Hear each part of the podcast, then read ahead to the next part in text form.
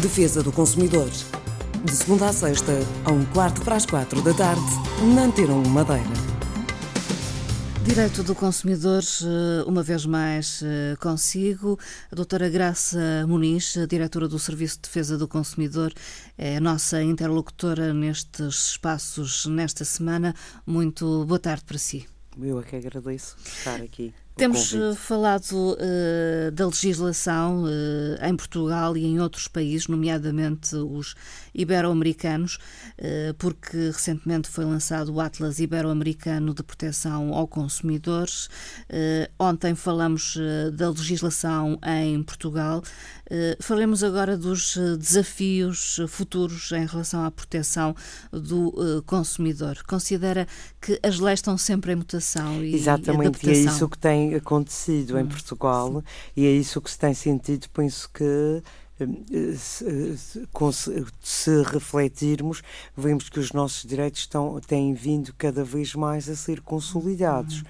E reforçados, no fundo, e é isso realmente aquilo que se pretende. Julgo que, relativamente aos desafios futuros, julgo que importa prosseguir com a adoção destas medidas legislativas específicas de proteção dos consumidores que se justifiquem naturalmente uhum. e bem como harmonizar e tornar cada vez mais coerente este acervo legislativo, mantendo sempre e tendo sempre a preocupação de manter um nível elevado de proteção eh, e julgo que também, atendendo às circunstâncias inerentes a este, ao, atual período de crise económica ou financeira, por exemplo, eh, eh, debruçar-nos em matéria de sobreendividamento. E é isso que sentimos já no ano de 2012.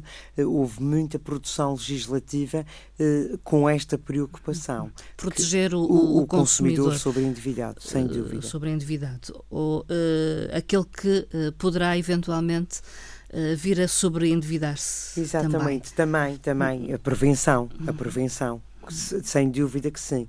Por um lado, é, é a recuperação das pessoas que estão em situação de endividamento e de sobreendividamento e, por outro, a prevenção e cada vez mais a prevenção. Considera que a legislação produzida é eficaz, particularmente as uh, últimas medidas. Eu julgo que isto é importante dizer, é que eh, se tivermos, se o país tiver esta visão baseada no consumidor como elemento ativo das condições de mercado, vai sem dúvida contribuir para o aumento da competitividade da economia portuguesa. Uhum. E o que é que se espera também que haja que, que, que as associações de consumidores e, e até outras entidades não governamentais sejam cada vez mais ativas nesta área, porque eles também trazem um complemento muito importante. Interventivas. Interventivas, sim, cada vez mais. Medidas legislativas então O que é que se pode criadas? fazer? Eu julgo que sim, que cada vez mais temos de pensar uh, uh, e, e educar o consumidor no sentido do consumo responsável e do consumo sustentável, cada vez mais é uma preocupação. Também questões relacionadas com o comércio on online. Uh, julgo que é uma preocupação hoje em dia com o aumento deste tipo de compras. Cada vez mais uh, as pessoas fazem compras uh, através da internet e, portanto, julgo que ainda é uma área que, se, que, que nos devemos debruçar mais e com legislação que, que proteja mais ainda os consumidores.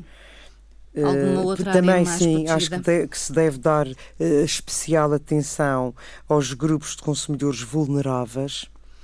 É o que sentimos principalmente no serviço, aqueles, aqueles grupos que são chamados vulneráveis.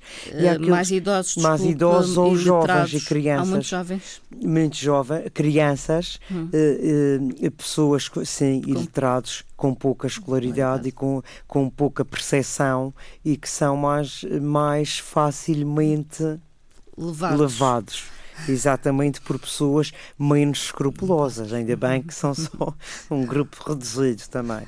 E depois, outra preocupação é com os serviços públicos essenciais, como a água, a energia, comunicações eletrónicas, uhum. serviços postais e também, como já referimos, os serviços financeiros. Uhum. No fundo, em toda esta diversidade e importância e muitas vezes são muito complexos e esta complexidade pode tornar uh, no fundo, um pouco inacessíveis hum. ao cidadão comum.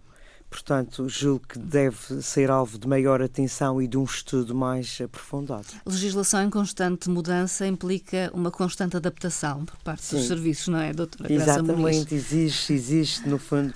Uh, uh, uh, e, e, e, que no fundo possamos também intervir e, e intervir e influenciar positivamente no fundo os parceiros e tudo, todo este movimento. Muito obrigada, doutora Graça Muniz, até amanhã.